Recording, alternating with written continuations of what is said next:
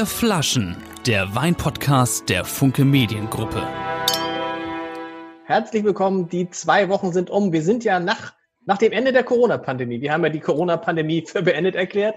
Äh, mehr oder weniger, zumindest in diesem Podcast, sind wir wieder auf den zweiwöchigen Rhythmus umgestiegen, damit sich alle unsere äh, Hörerinnen und Hörer, Zuschauer und Zuschauer ähm, die anderen Folgen in Ruhe angucken können. Die ganzen Corona-Folgen, die wahnsinnigen. Vier Flaschen, habe ich erzählt, dass wir bei vier Flaschen sind. Vier Flaschen. Mein Name ist Lars Heider. Ich bin der Riesling-Liebhaber. Mit mir zusammen sind im Studio nach dem Urlaub aus Kassel zurück. Axel Leonard. Axel, Wieso du Kassel? siehst toll aus. habe ich erzählt, dass du in Kassel warst. Axel Leonard ist, ein, äh, ist, ist Deutschlands bester Filmemacher im Bereich äh, Weinpodcast und Michael K. Punkt. Ein Perfekt. Super ausgesprochen. Michael K. Punkt, dessen Namen ich nicht aussprechen kann. Michael Kutey. Das klappt nicht. Wieso klappt es? Ist es falsch? Manchmal würde ich mir wünschen, dass Michael ich Kutay. heißen würde. Dann, dann wüsste jeder, wie es ausspricht. Nein. Michael Kutey. Nein. Sag mal, sag, sag, mal, sag, sag, sag mal Kuh. Weißt du, das, dieses, dieses Viech auf der Wiese. Sag Kuh, mal Kuh. ja. Kuh. Kuh. Und jetzt sagst du einfach Tay. Kutey. Ja, Bitte, ja. ja. Nee, ja. Also Michael, Oder? Michael, Michael Wobei ich nicht sagen wollte, dass. Äh, Nein, Ist auch- nein, alles gut. ist auch da. Das Prinzip von vier Flaschen, bevor wir gleich unseren Gast vorstellen, der nämlich auch schon zu sehen ist, man kann diesen Podcast hören und sehen und nachlesen im Hamburger Abendblatt. Alles ist möglich. Es machen Zehntausende jede Woche. Darüber freuen wir uns. Ähm, das Prinzip ist, wir trinken vier Flaschen Wein. Heute haben wir vier Flaschen. Die habe ich so noch nicht gesehen. Es ist irre. Ich will für die, die es nicht, die sehen, nur eine hochhalten. Diese Flasche hat irgendwie, glaube ich, alles gewonnen, was man gewinnen kann. Das ist Ja. eine Flasche mit ungefähr 20 Goldmedaillen drauf. Michael, wer ist unser Gast heute? Ja, ich freue mich sehr, äh, also wirklich, wirklich sehr, dass Dirk Würz heute da ist. Eine lebende Legende, also viel zu jung eigentlich, um das schon zu sein, aber in, äh, in Deutschland äh, höchst bekannt und aktuell zuständig beim Weingut St. Anthony in Rheinhessen. Und ja, ich habe ihn einen seiner Weine vor kurzem, weil mich das Etikett so geflasht hat, nämlich dieses Banksy-Etikett äh, probiert und dann war der Wein auch noch gut äh, und äh, ich bin eh nicht so der Rosé-Fan und äh, wenn das alles zusammenkommt und wir trotzdem so überzeugt davon sind, dann ist es mehr als Grund genug, ihn einzuladen. Lieber Dirk, herzlich willkommen. Danke, vielen Dank, herzlich willkommen, ja. Tag. Tag in den Norden, ja. Und diese Stimme ist schon mal irre. Ich bin nicht so der Rosé-Fan. Ich erinnere, ich möchte das Zitat aus einer der ersten Folgen äh, von Vier Flaschen sagen. Rosé ist der letzte Dreck. Von Michael Kutey. ja, Dirk, was sagst du dazu? Hat er gesagt. Ja, wo er recht hat, hat er recht. Jungs, was Ja. ist ich habe gesagt, ich habe tatsächlich gesagt, es ist äh, in der Regel ein Abfallprodukt der Ja. Rotweinerzeugung. Das habe ich gesagt. Äh, und äh, meistens ist es auch relativ süß. Äh, das strengt mich an. Es wird sehr oft mit Eis getrunken. Das finde ich ist schwierig, weil wenn der Winzer jetzt mit einem Gartenschlauch sein Fass auffüllen würde, würden alle aufschreien und sagen, was ist denn das für ein Ganove? Wir machen das. Ähm, der Winzer sucht den Extrakt und versucht die Konzentration äh, das ganze Jahr im Weinberg zu erreichen und wir hauen da einfach nur Eis rein. Ähm, ja, aber trotzdem gibt es einen Rosé und dann gleich noch so einen, einen Knaller, Dirk. Da sind wir natürlich ganz, ganz, ganz gespannt. Kannst du uns dazu was sagen? Ja, jede Menge. Ähm, also grundsätzlich. Schenken wir den schon mal ein? Schenken wir den schon mal Ja, ein? Rosé? unbedingt. Ne? Okay. Grund, grundsätzlich hast du natürlich recht. Also über, über Jahrzehnte hinweg, ich bin jetzt auch schon fast drei Jahrzehnte in dem Geschäft, war Rosé Dreck, ja, Abfall. Das lag vor allen Dingen in Deutschland da, also ist natürlich böse, das lag in Deutschland daran, dass wir früher ja keinen sinnvollen Rotwein hatten. Ne? Vor dem Klimawandel wurden die Trauben nicht richtig reif und wir hatten auch keine wirklich rote Farbe. Und dann haben wir immer diesen Saftabzug gemacht. Die Franzosen nennen das Senier, das klingt wesentlich freundlicher. Und aus diesem Saftabzug mit noch ein bisschen äh, drauf rumpressen später haben wir dann Rotwein gemacht. Das war auch wirklich komisch. Ähm, seit es den Klimawandel gibt, werden die rot, roten Trauben reif und der Rosé wird besser. Na, Also das ist schon, das ist schon echt enorm. Die Franzosen machen uns ja schon lange vor, wie man Rosé macht, aber den mochte ich früher auch nicht. Ich weiß noch, eins meiner schlimmsten Erlebnisse war, ich war vor boah, bestimmt 20 Jahren zwei Tage lang in Tavel im Chateau irgendwas in der Jury und musste Goldmedaillen und Silber- und Bronzemedaillen an Rosés verteilen. Chateau Akeria war das. Das war mithin die größte Strafe meines Weinlebens. Ich habe wirklich damals gedacht, ich bringe einen um und habe dann irgendwann realisiert, dass der Südfranzose, dass der da wirklich sehr patriotisch ist. So, ich sagte, den Scheiß kannst du nicht saufen, ja. Bronze, hm. wenn überhaupt. Und so nach vier, fünf Stunden hat man mir signalisiert, also es muss mindestens alles immer Gold sein. Und ich habe dann jedem Dreck, der kam, gesagt, Gold, ja, der erste Goldstich, so wie früher beim ja. Quartett. Ja. Ähm, ja, also so, so, aber mittlerweile muss ich sagen, äh, also ich bin auch zum Rosé-Trinker geworden. Wenn denn der Rosé so schmeckt, wie er schmecken kann. Also klar, Eigenlob stinkt, aber unserer ist echt gut. Das liegt daran, dass der aus Blaufränkisch gemacht ist. Und das habe ich jetzt auch erstmal entdecken müssen für mich. Ne? Ich habe mir bei St. Anthony über acht Hektar Blaufränkisch geerbt. Wir sind die, bin der größte Blaufränkisch-Winzer außerhalb Österreichs, glaube ich. Und ähm, witzigerweise oder dummerweise wollte den Rotwein kein Mensch kaufen. Ne? Also du hast ja irgendwie acht Hektar Blaufränkisch und alle sagen, wow, geil, toll und super Qualität, aber es kauft keiner. Niemand kauft Blaufränkisch aus Rheinhessen. Und dann habe ich aus der. Obwohl er der, gut ist. Also ich obwohl er gut ist, ja. Ist, muss man ja, wirklich sagen. Sehr, ja. sehr gut, mhm. ja. Also ich mag Blaufränkisch von Haus aus auch. Aber ähm, niemand wollte den kaufen die letzten Jahre. Selbst diese dicken Dinger, die hochbewerteten nicht. Und dann habe ich versucht, aus der Not eine Tugend zu machen, weil Rosé ist ja echt in. Und dann haben wir mal letztes Jahr, 2018, haben wir schon so so entspannte 50.000 Flaschen Rosé gemacht und das hat echt gut geschmeckt und Peng waren die weg und und ähm, ja, jetzt haben wir halt noch mehr gemacht und haben tatsächlich das Glück, dieses Etikett da benutzen zu dürfen. Du musst das Etikett mal beschreiben für die, die es nur, die es nur hören. Also es ist einfach, also, letztlich Etikett ist dem, ja übertrieben, ne? Auf dem Etikett ja, ist nicht dem, viel zu sehen. Ein Mädchen nee, auf dem, und, und ein Luftballon. Ja, genau, das Girl with Balloon von, von Banksy, dem momentan wahrscheinlich berühmtesten Street Art Künstler der Welt. Ähm, und wir dürfen das benutzen. Also ich habe das jetzt nicht einfach so draufgeklebt, weil ich dachte, oh komm, das machen wir jetzt mal und den Prozess gewinnen wir, sondern wir dürfen es tatsächlich benutzen. Warum, warum dürft ihr das? Ähm, das ist eine lange, eine lange Geschichte und äh, ich muss immer aufpassen. Normalerweise müsste jetzt Steven hier sitzen, der mein lieber Freund und äh, PR-Stratege, der dann genau sagt, was man sagen, was ich sagen darf und was nicht. Das habe ich jetzt natürlich mach verpennt heute.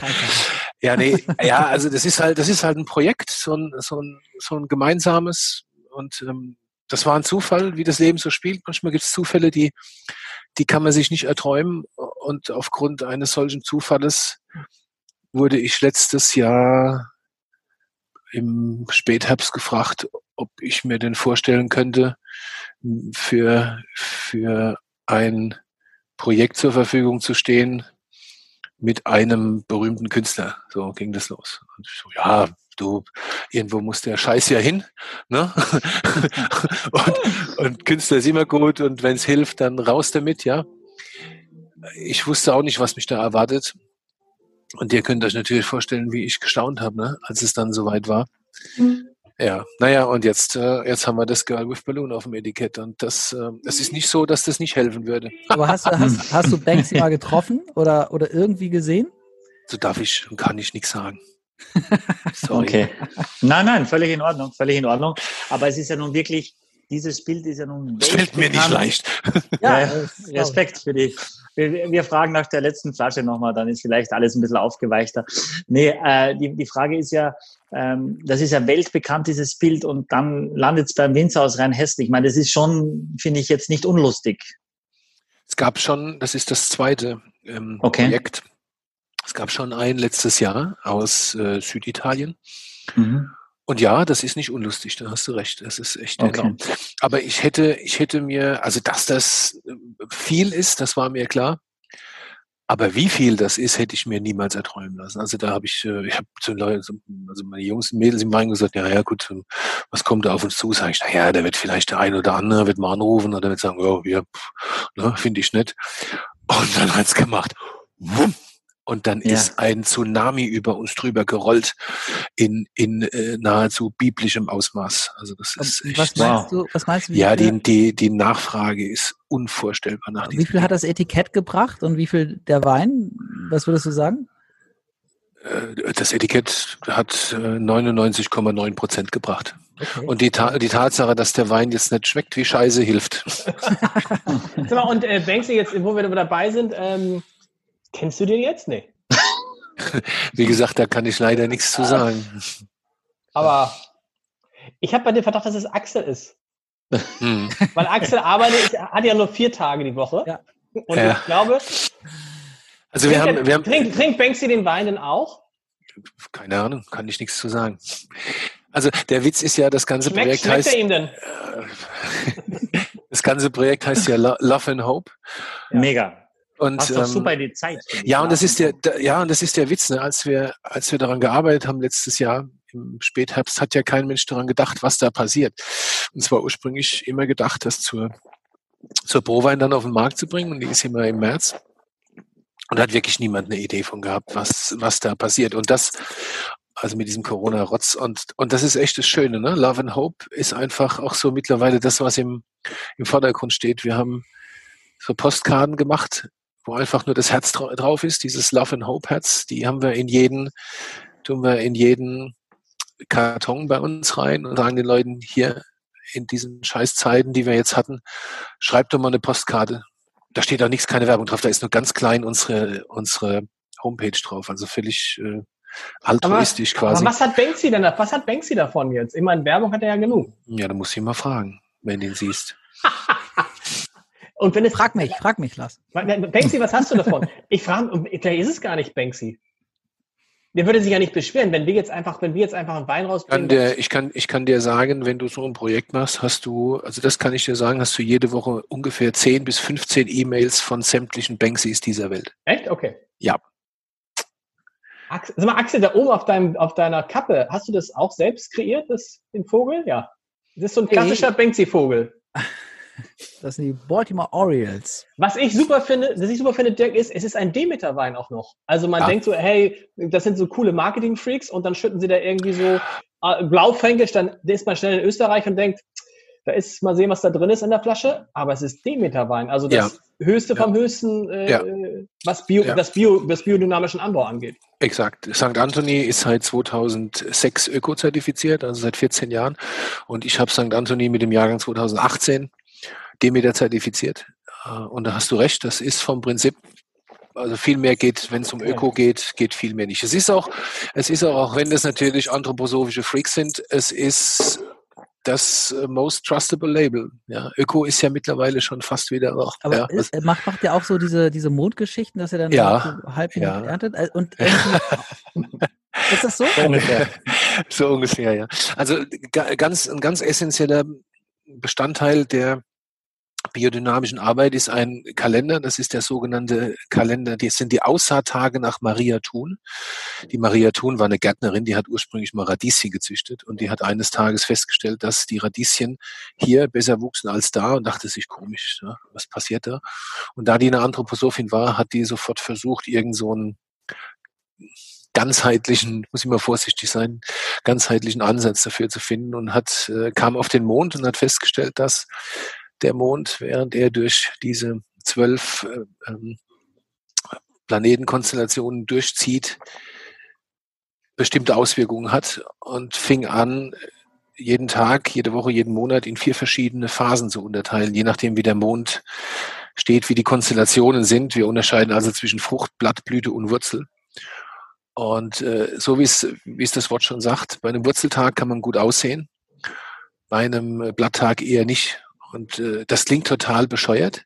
Dieser Kalender erscheint immer im November des Jahres und gilt dann für das Folgejahr. Also im November 2019 kam der Kalender für 2020, wo das ganze Jahr quasi aufgearbeitet ist in Sachen Konstellation. Und wenn du es richtig lesen kannst, weißt du auch, was dich wettertechnisch erwartet.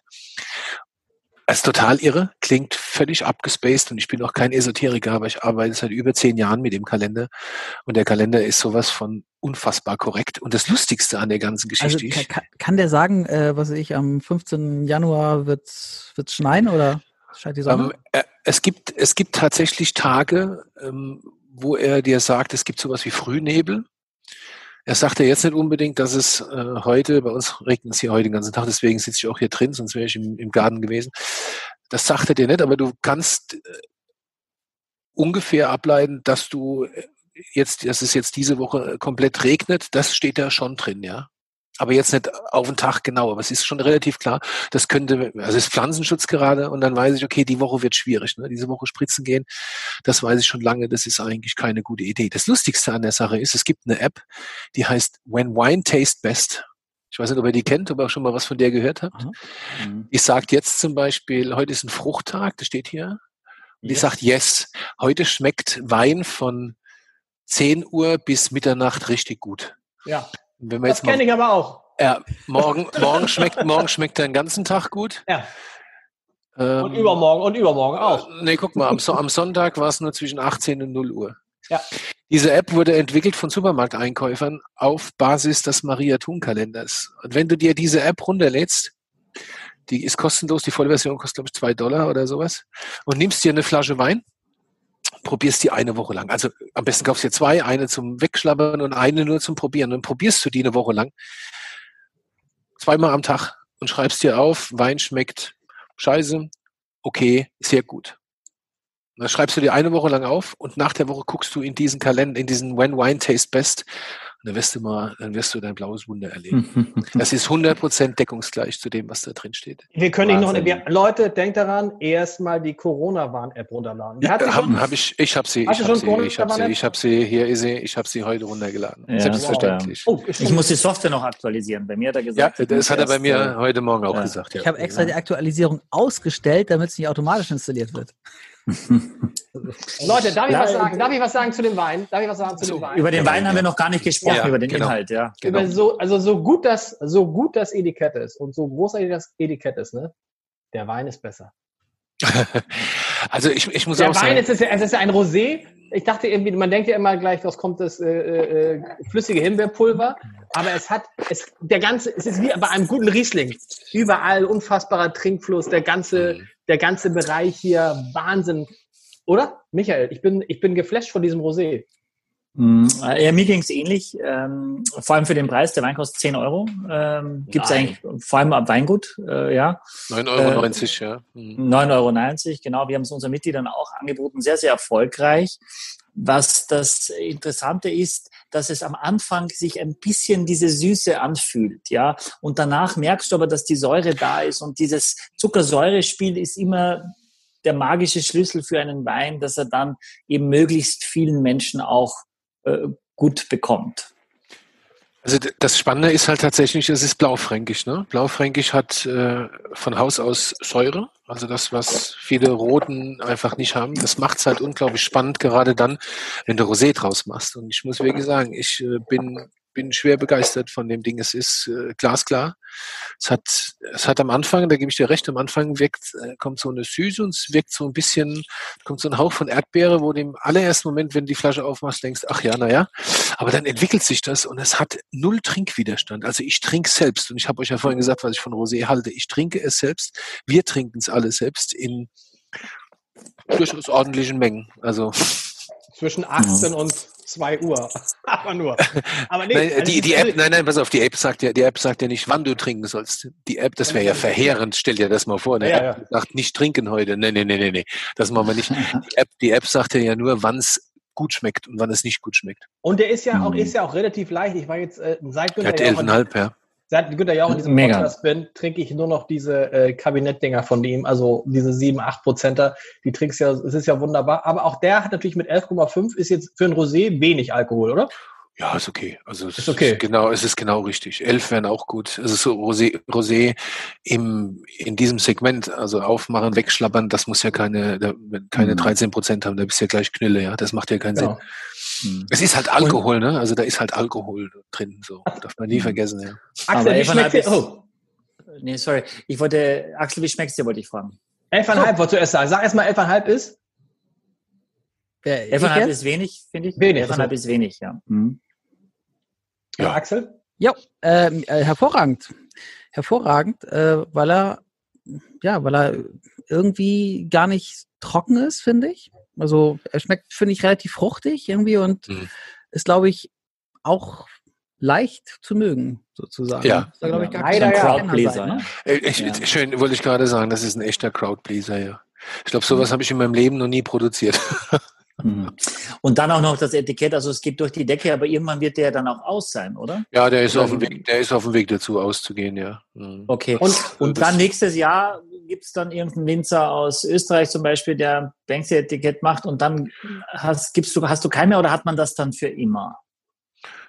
Also ich habe ich hab, ich hab, ich hab einen, also ich hab einen, ich hab einen Vertrag, der ist ähm, zeitlich unbegrenzt, aber. Ach, wie cool. Also gibt es jedes ähm, Jahr dann? Ja, weiß ich nicht. Keine Ahnung. Mal gucken, ob wir das so. Okay. Wir werden sehen. Das wird sich zeigen. Okay. Also. Und wenn. Ja, ja. so spontan würde ich sagen, einmal hat mir eigentlich gelangt.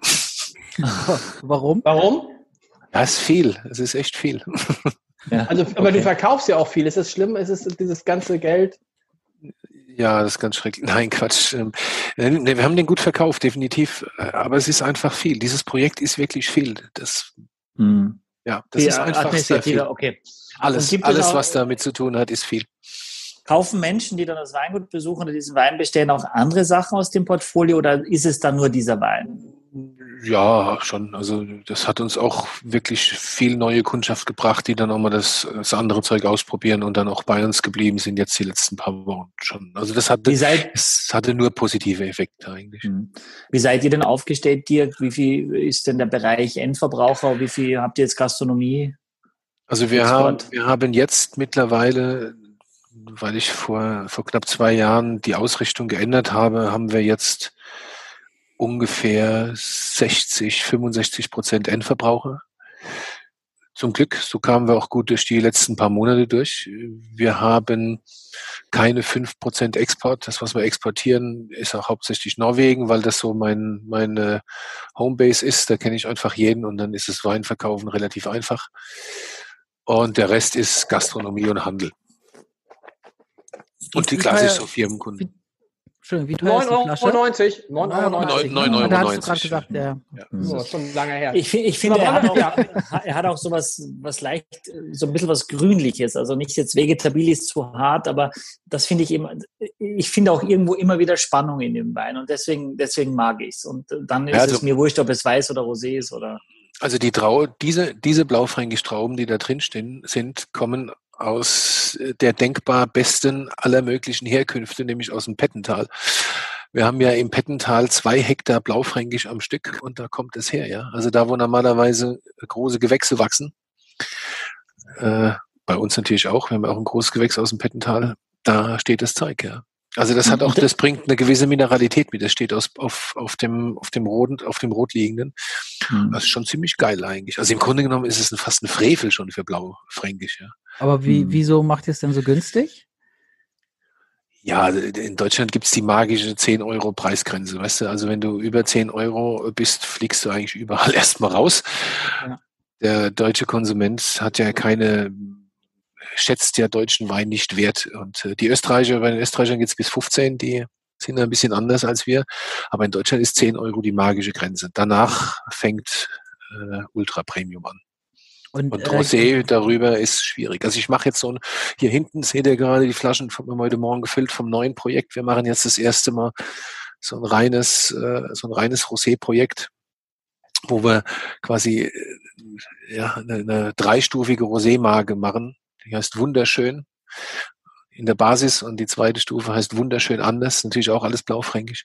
Und oben drüber gibt's so einen mega Ober-Überflieger Top Rosé, der, wenn du ihn im im schwarzen Glas hast, denkst du, du trinkst einen Pylidim Moranger, aber keinen, aber keinen Rosé. Bitte, was für ein, was für ein Ding? Ein, einen Moranger, teurer, teurer Chardonnay aus dem Burgund. Okay. Sag mal, wollen wir mal, wir wissen ja, äh, es gibt ja die alte Regel, wir wollen nicht über, wir wollen über alles sprechen, nur nicht über 60 Minuten. Das ist uns noch nie gelungen. Aber ich würde jetzt gern zum zweiten Wein kommen. Nur eine Frage habe ich, oh. nur eine, nur eine. Äh, wie kalt Übrigens, Axel, Axel, letztes Mal sind wir 59 Minuten, als du nicht dabei warst. Ich sag's ja? mal. Ja, ja. wunderbar. Ja. Wie kalt muss ich das trinken? Kalt. Also nicht, nicht, nicht gefroren, aber so, also ich trinke es gerade, glaube ich, so um die 11 Grad, denke ich mal, wenn das sein. Ist das eigentlich bei Rosé generell so, dass ich den in den Kühlschrank stelle oder ist das? Ja, Rosé gehört in den Kühlschrank. Rosé behandelst du wie ein Weißwein. Ich stelle aber meinen Rotwein auch in den Kühlschrank, davon mal ganz abgesehen. So. Ich hasse, ich hasse warmen Rotwein. Uah. Axel, du hast nicht eben ach so gesagt, oder? Wieso? Doch, ich meine, wir besprechen jetzt seit 20 Folgen, dass man Rotwein in den Kühlschrank stellen soll. Du sagst, ach so? Naja, aber das, also das kann man ja pauschal nicht so als Empfehlung gelten lassen, oder? Rotwein Kühlschrank? Oder ist das so? Oh Gott. Also ich, ich, ich mache es pauschal immer, ja. Aber Ja? Und auch alle anderen Winzer, die wir hier drin hatten. Aber gut. Pauschal kann man. Das, also das heißt ja nicht. Ja. Nein, natürlich. Wollen wir zu der Flasche kommen, für die Michael das Etikett entworfen hat? Nee, wir, wir haben noch einen Wein von Dirk, äh, den wollen wir auch äh, Ja, St. Anthony, äh, Riesling Rotschiefer. Ja, genau, ja. Wieso habe ich das Etikett entworfen? Ja, so sieht's auf jeden Fall aus. Es ist relativ geradlinig, schnörkellos Ach so, so ja. ist das. und genau. österreichisch. Es ist ein, Dirk, Ries während- es ist ein Genau, Riesling.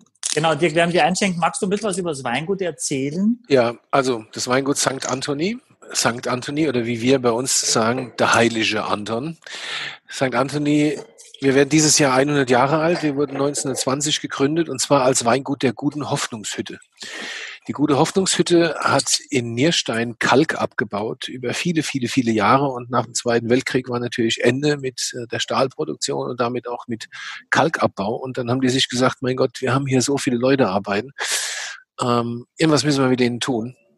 Und hier wächst ja Wein. Und dann haben die angefangen, Weinberge zu pachten und haben Wein produziert für die Mitarbeiter der guten Hoffnungshütte. Das heißt also, das Ganze war eine Art Sozialprojekt aus der guten Hoffnungshütte. Und da gibt's, wir lassen, ich lasse gerade vom Daniel Deckers, ich weiß nicht, ob ihr den kennt, Dr. Daniel Deckers, das ist der Weinhistoriker, ist der, der Chef bei der FAZ, wenn es um den Vatikan geht. Ein spannender Typ, kann dir immer lustige Sachen erzählen. Ähm, von dem lasse ich gerade die Geschichte aufarbeiten, ist super spannend. Also als die 1920 den ersten Jahrgang produziert haben, hat das, hatten die nicht mal, die hatten gar nichts. Und dann hat der damalige Generaldirektor darauf gedrängt, dass der Wein schnell gefüllt äh, und äh, nach Essen geschickt wird. Und es muss geschmeckt haben wie übelste Jaure. Und da war da richtig Alarm. Und dann haben die, haben die erstmal ein paar Jahre lang geübt und versucht, jemanden zu finden, der überhaupt Wein machen kann. So, und aus, aus, ähm, aus der St. Anthony, der Name St. Anthony, das St. Anthony war die erste, die ähm, von der guten Hoffnungshütte die erste äh, der erste Schacht, den sie hatten, 1700 irgendwas gegründet oder gebuddelt im Ruhrgebiet. Und der heilige Anton ist der Schutzpatron der Bergleute und in Indien der Vermissten. Wenn ihr St. Anthony auf YouTube eingebt, habt ihr echt was zu lachen. Dann seht ihr so, so Bollywood äh, wo der heilige Anton irgendwelche Kinder äh, so, also das ist total verrückt. So, und aus der guten Hoffnungshütte wurde irgendwann MAN und MAN hat dann 2005 festgestellt, dass das eigentlich scheiße ist, wenn man Weingut hat, weil man kein Geld damit verdient. Getreu dem Motto, wie macht man aus einem großen Vermögen ein kleines? Man hat ein Weingut und hat es dann verkauft. Das Weingut hat dann Detlef Meyer gekauft. Detlef Meyer ist ein, war zu der Zeit ähm, in der Modebranche. Das war der Gründer von Street One und Cecil, hat es irgendwann verkauft und hat äh, seine Liebe für Wein entdeckt, hatte damals ein paar Havesco-Aktien, hat schon ein Weingut in, äh, in Südtirol und hat dann St. Anthony gekauft, damals klein und hatte aufgrund der Tatsache, dass da viel brach lag, lag in Nierstein die Möglichkeit gehabt, das Weingut durch sehr gute Flächenzukäufe zu erweitern auf heute 60 Hektar. Und hat äh, dann 2018 bin ich da eingestiegen. Ähm, ich bin da, ich habe äh, Teile der Gesellschaft übernommen. Ich bin eigentlich bei der Tokos, also ich bin zur Tokos gewechselt. Die Tokos ist der Fonds von Herrn Meyer. Wir sind äh, zu zweit, also der Herr Meyer und ich. ist ganz witzig. Und dieser Fonds beschäftigt sich hauptsächlich mit, äh, eigentlich zu 99 Prozent mit, mit Wein.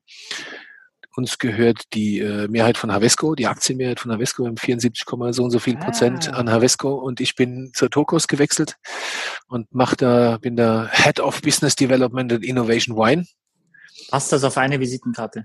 Ja, Aber es war, ganz kurz, stopp, stopp. ja. Äh, Du, du, bist, äh, du bist einer der, einer der Gesellschafter von der Muttergesellschaft von Havesco. Habe ich das richtig verstanden? Nein, nein, ich bin der, ich bin das Head of Business Development der Gesellschaft, der die Aktienmehrheit von Havesco gehört. Sag ich doch. Gibt's da, gibt's dahinter bei, gibt's bei Tokos auch noch irgendwie eine Gesellschaft, Nein, der nun wieder irgendwie die Aktienmehrheit von Tokos gehört? Nee. nein, nein, Okay. nein. Tokos ist eine kleine, schnucklige GmbH, die gehört komplett nur dem Herrn Meyer. So, und ich bin da hingewechselt und habe zeitgleich bei St. Anthony, die nicht, das Weingut, was nichts mit der Tokos und mit Havesco zu tun hat, eben einen Anteil übernommen. Und ähm, ja, und seitdem wirbeln wir da auf allen Ebenen rum. So. Und wir haben 60 Hektar bei St. Anthony, wie gesagt, wir sind öko-zertifiziert seit 14 Jahren und äh, seit 2018 Demeter zertifiziert. Wir machen, wir haben so knapp 40 Prozent Rotweinanteil. Ne? also außer dem Blaufränkisch haben wir auch noch Pinot und St. Laurent und Mello und Cabernet Sauvignon, was man alles so hat halt in Rheinhessen. Wir haben natürlich auch viel Riesling. Sonst haben wir im Roten Hang steht fast nur Riesling. Wir haben 100 Prozent klassifizierte Weinberge. Also wir sind ja im VDP. Denn von dem Verein habt ihr ja schon mal was gehört, nehme ich an, in euren Axel ganzen nicht. Podcasts. Nee, nee. Das ist sowas wie die Rotaria des Weinbaus. Bitte. Das war so, das war so ein bisschen, das war so, das war für mich das schlimmste Erlebnis, als Günter Jauch uns dann mal erklären wollte, erinnerst du dich, äh, Michael Günter Jauch hat es dann erklärt, also ein Ortswein, das ist so, äh, ein Gutswein, das ist so die untere, äh, dann gibt's einen Ortswein und ich dachte so, Alter. Ich habe einen, hab einen Film mit ihm gemacht, der erklärt das sehr gut, den müsst ihr euch mal angucken. Ja, das stimmt, aber es ist so, man denkt so, das hat uns ja Michael schon in den ersten zwei Folgen erklärt, natürlich. Und, und, Michael, aber, und, und er, hat auch, er hat auch, die, er hat auch ehrlich gesagt die Lagenweine ausgelassen, ne? Er hat nämlich, ist nämlich vom Ortswein direkt zum großen Gewächs gegangen. Da ging schon los. Ja, das ist, weil er, an der Mo weil er an der Mosel ist und die Mosel ja nur dreistufig ist. Hat er richtig gemacht. Hat Mosel er richtig gemacht. Gutswein, Ortswein, große Lage. Fertig. Und er, und er hat dann auch gesagt, dass er nur große Lage hat. Ja, der wollen hat wir diesen, wollen wir diesen Wein, auch nur große Lagen. Wollen wir diesen hm. Wein auch mal trinken oder so? Ich, ich trinke den schon die ganze Zeit. Also, ich finde, Michael, ich finde, er schmeckt. Er ist dem Rosé jetzt gar nicht so unähnlich. Vom, vom Geruch auf jeden Fall, vom Geschmack nicht, aber er riecht gar nicht so unähnlich, oder? Also erstmal, wir, wir, haben mitgebracht äh, Riesling Rotschiefer 2019 äh, schon von dir. Das ist jetzt in der Klassifikation. Gutswein. Das ist die Basis. Das ist die Basis, okay. Mhm. Das ist also die Einstiegsdroge ja. des Weinguts. Genau. Ähm, ja, in der, in der Nase habe ich ein bisschen mehr äh, eher so Steinobst wieder, dieses äh, fast ein bisschen mehr Pfirsich, ja, ein bisschen hellere Blüte, ja. gar nicht so dieses, dieses, mhm. ja, dieses dun diese dunkle Frucht. Aber ich, ich was, was du meinst, glaube ich, was ich auch habe, ist ein ähnliches Mundgefühl. Also genau. Säure, genau. Zucker, das, das ist schon wieder sehr gut pfeift. Das hat sehr also trinkig. Wir haben, wir haben am Rot, Rotschiefer heißt er, weil dieser Hang rot ist. Das, wir sagen, es ist roter Schiefer. Geologisch ist es nicht ganz korrekt. Es ist kein roter Schiefer, aber es ist wurscht. Es ist ein rotes Riff, völlig einzigartig in Rheinhessen. Äh, wir hatten dieses hier, dieses Mainzer Becken. Das war ein Urzeitmeer und irgendwann hat sich dieses rote Riff tektonisch da rausgedrückt. Und ähm, das gibt es in dieser Form eigentlich nirgendwo mehr. Das ist ziemlich einzigartig. Es ist sehr steil. Also wir haben 25 Hektar Steillagen, davon sind 15 Hektar steilst, wo du also nicht mehr mit der Maschine drin arbeitest. Und da kommt dieser Wein her. Der kommt mehr oder minder komplett, fast komplett aus einer großen Gewächslage, die heißt Orbel, Orbel, O-R-B-E-L. Die ist sehr warm hat aber den Vorteil, dass er ins Land hinzu geöffnet ist. Also da macht der Hang macht so einen kleinen Knick und da findet in der Nacht so ein Luftaustausch zwischen Rhein und Hinterland statt. Das heißt, da bleibt alles ein bisschen frischer als direkt im vorne im Pettental oder in, im Hipping an, also direkt vorne an der Rhein. Man nennt es auch die Rheinfront. Rheinfront klingt schrecklich. Übrigens hat da General Patton den Rhein überquert, tatsächlich an dieser Stelle. Ähm, also da ist alles ein bisschen äh, kleines bisschen kühler, aber wir haben natürlich dadurch, dass es so steil und so extrem heiß ist bei uns, haben wir sehr spezielle Voraussetzungen, die dazu führen, dass wir quasi keine Säure haben. Also unsere Rieslinge haben von Haus aus so gut wie keine Säure, was mir sehr entgegenkommt, weil ich hasse Säure. Ich trinke viel und ich kriege von Säure Sodbrennen. Früher, als ich noch im Rheingau war, so. Ja, als ich früher mhm. im Rheingau noch war, habe ich halt überall einen biologischen Säureabbau gemacht, um die Säure wegzukriegen, die aggressive. Und jetzt kann ich das ohne Säure ernten und ähm, da ist der Papa sehr glücklich. Und die Leute mögen das auch, ne? weil sie sagen, viele sagen ja auch, naja, Ries, ihr wisst ja, ne? Leute ja. trinken Grauburgunder, Rosé Primitivo und dann lange nichts und von Riesling kriegen sie alle irgendwie, uh, Riesling, so der Normalo. Wollen wir nicht mal so einen Podcast machen, so ein Bad Taste? Also das wäre richtig, dass ich mal in, in, in den Supermarkt gehe und kaufe einfach mal vier Flaschen irgendwas Mhm. Können wir gerne machen. Also lustigerweise, ich hatte dir das auch Können wir gerne machen. Aber dann musst du, dann musst du, dann musst du aus dem untersten Regal kaufen, die Bückware. Auf keinen ja. Fall auf Augenhöhe kaufen und auch nicht so auf, auf Brustwarzenhöhe, sondern du musst nach unten gucken. Unten Bückware. Aber da, dann okay. könnte das mit Bad Taste durchaus interessant sein. Ja. ja. Ja, da unten stehen die bösen Sachen, die ganz bösen. Also, wenn du, wenn du dich im Discounter bückst, bist du im Gulag des Weins angekommen. Oh.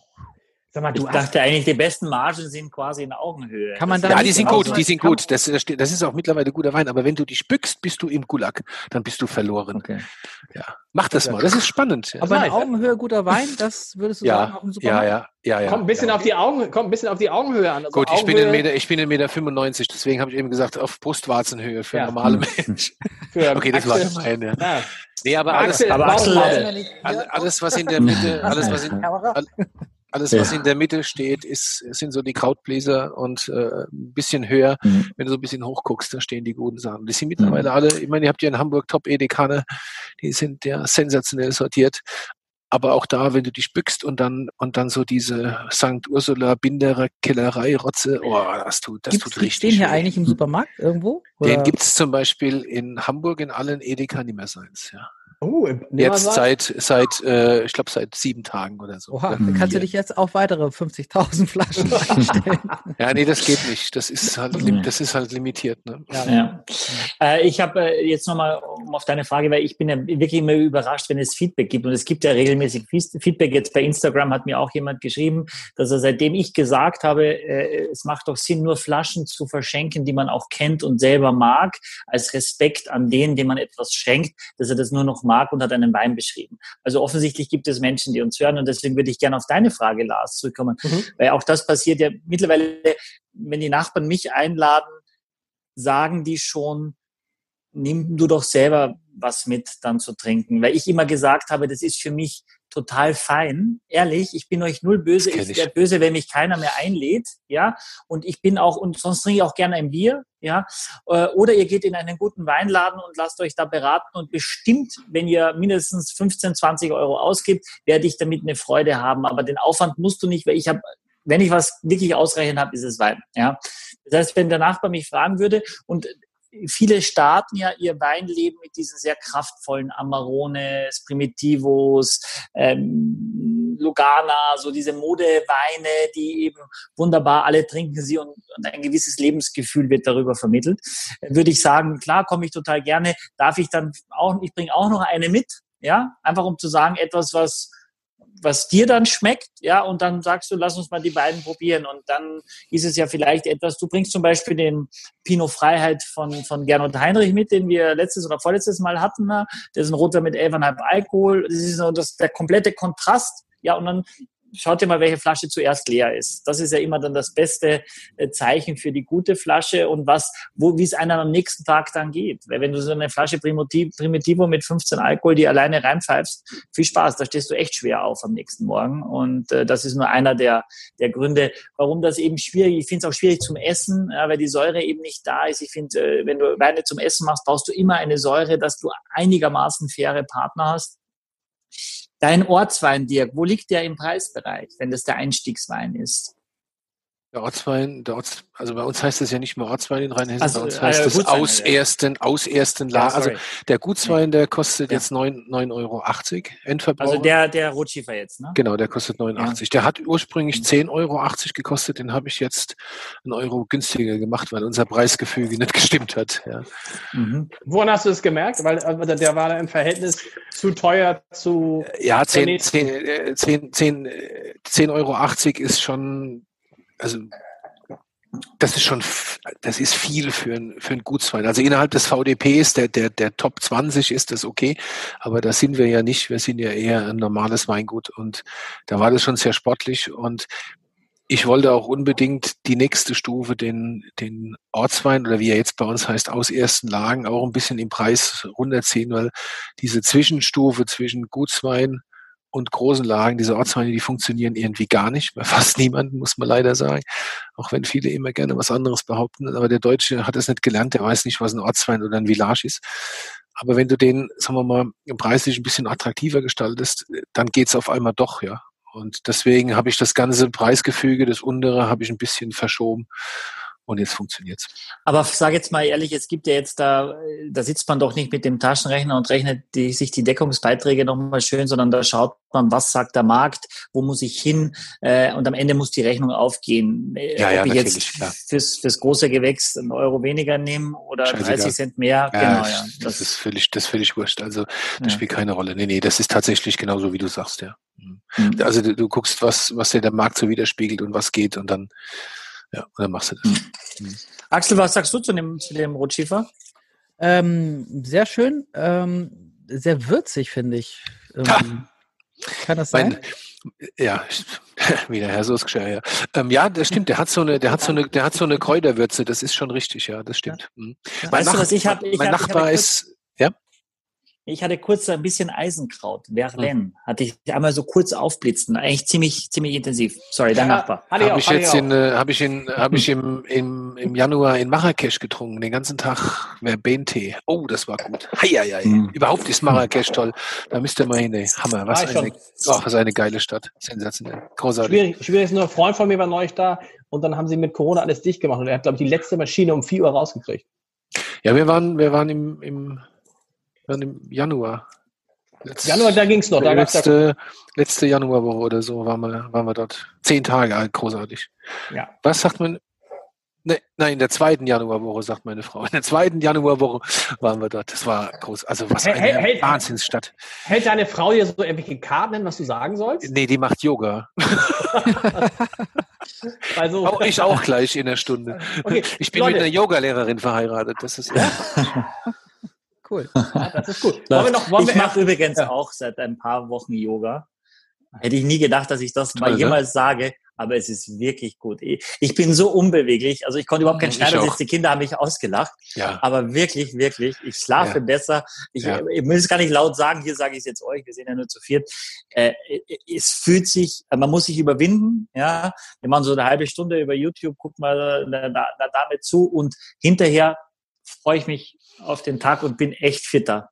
Herabschauender Hund. Mein ja, ist großartig. Kannst du das einmal, kannst du das einmal für unser YouTube und für ja, unser YouTube? Auf überhaupt keinen Fall, auf überhaupt keinen Fall, weil es noch nicht perfektioniert ist. Ich habe ja meinen Anspruch. In der Quelle konnte man nirgendwo das, eine das, Yogamatte kaufen. aber dann würde ich jetzt ewig aufziehen, ne? Das ist ja, ja klar, oder? Völlig das, das, das, Gute, das Gute am Yoga ist, dass man es gar nicht können muss. Man tut es einfach für sich. Das musste ich auch lernen. Ich habe mein Leben lang Sport gemacht und dann hast du auch gedacht, Yoga, ja klar, so wie Pilates, lasst mich nur in Ruhe mit dem Scheiß. Und nach meiner ersten Yogastunde, so nach ungefähr 10, 15 Minuten, dachte ich nur, oh Gott, hört das bald auf und wo ist das Sauerstoffzelt? Ja, also es war wirklich der Wahnsinn.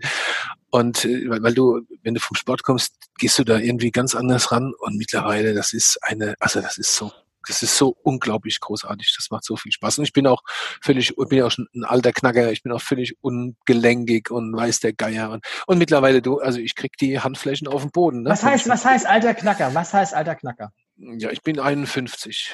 Sag mal, Leute, wollen wir noch die, wir haben noch zwei Flaschen über. Ja. Hat Dirk die Flaschen auch? Nein, das, das aber er muss, aber er muss ich, kann, aber ich kann aber virtuell mittrinken, ja, das ist kein Problem. Musst, nehmen wir den Sauvignon Blanc zunächst oder ja, den? Na ja, klar. Natürlich. Wir haben noch einen roten und einen weißen, deswegen also, starten wir mit dem weißen. Ähm, ich Marlboro. Habe, genau. Ich habe Genau, äh, ein Kontrastprogramm mitgebracht zu den ersten beiden Weinen. Ich erinnere nochmal an Yannick, der uns schon mal Wein geschickt hat, den er so trinkt. Das war ein Sauvignon Blanc aus Marlborough. Äh, das gibt es auch. Es gibt einen Wein, der diese, diese Rebsorte und dieses Land überhaupt auf, äh, auf die Weinkarten international gebracht hat. Der ist Cloudy Bay. Ja. Äh, eigentlich ein sehr negatives Wort, äh, wolkige Bucht äh, für einen Wein aber gehört mittlerweile zum Louis Vuitton Mo Hennessy Konzern und das ist immer so die Benchmark, wenn man von Sauvignon Blanc aus Neuseeland spricht. Und ich habe jetzt einen mitgebracht von Berthold Salomon, seines Zeichens Österreicher, der mit Chris Andrew zusammen in Neuseeland Wein macht. Äh, die Geschichte ist jetzt zu lang. Er wollte eigentlich ursprünglich mal nach Australien äh, auswandern und dann ist der Vater ganz, äh, der Bruder ganz krank geworden, der das Weingut übernommen hat und und und. Das Weingut ist in Krems, Eingang der Wachau. Auf jeden Fall hat er zwei Kinder und hat er gedacht, er hat ein Weingut in Australien, ein Weingut in Krems und ein Weingut in Neuseeland und eins macht er jeder der Kinder macht eins und so weiter. Jetzt sind die Kinder beide zu Hause und er ist vor allem auch in Australien und aber auch immer wieder mal in Neuseeland. Äh, lange Rede, kurzer äh, Sinn.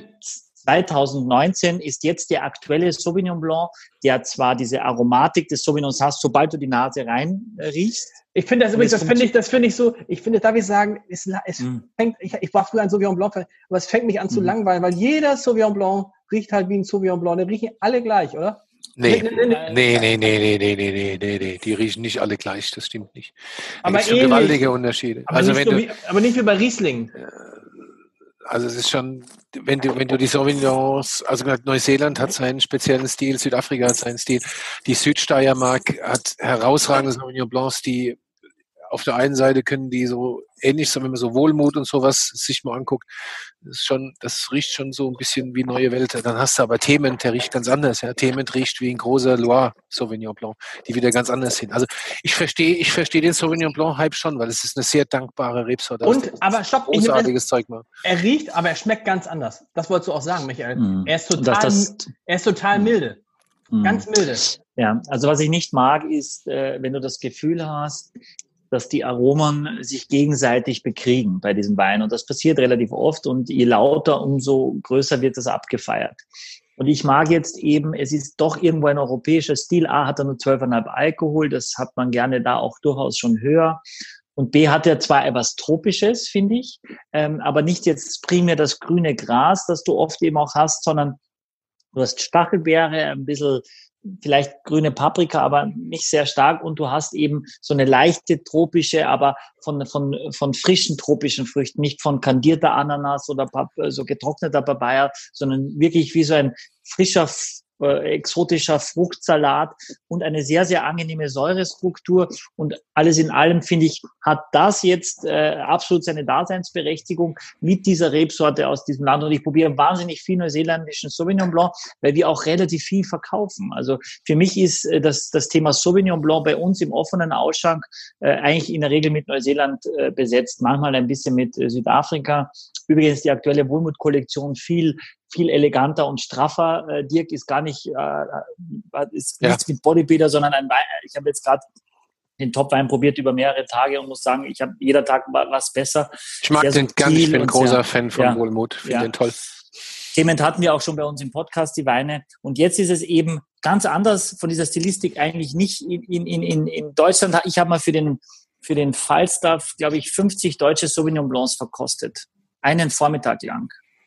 Das war sehr, sehr anstrengend. Das ist die Wahrheit. Also ich habe mich immer gefragt, warum machen wir das hier, wenn so viele andere tolle Sachen wachsen. Und dann habe ich mit Winzern gesprochen und die haben gesagt, das ist immer der Wein, der als erstes ausverkauft ist. Also der Markt schreit danach. Ja. Äh, ja.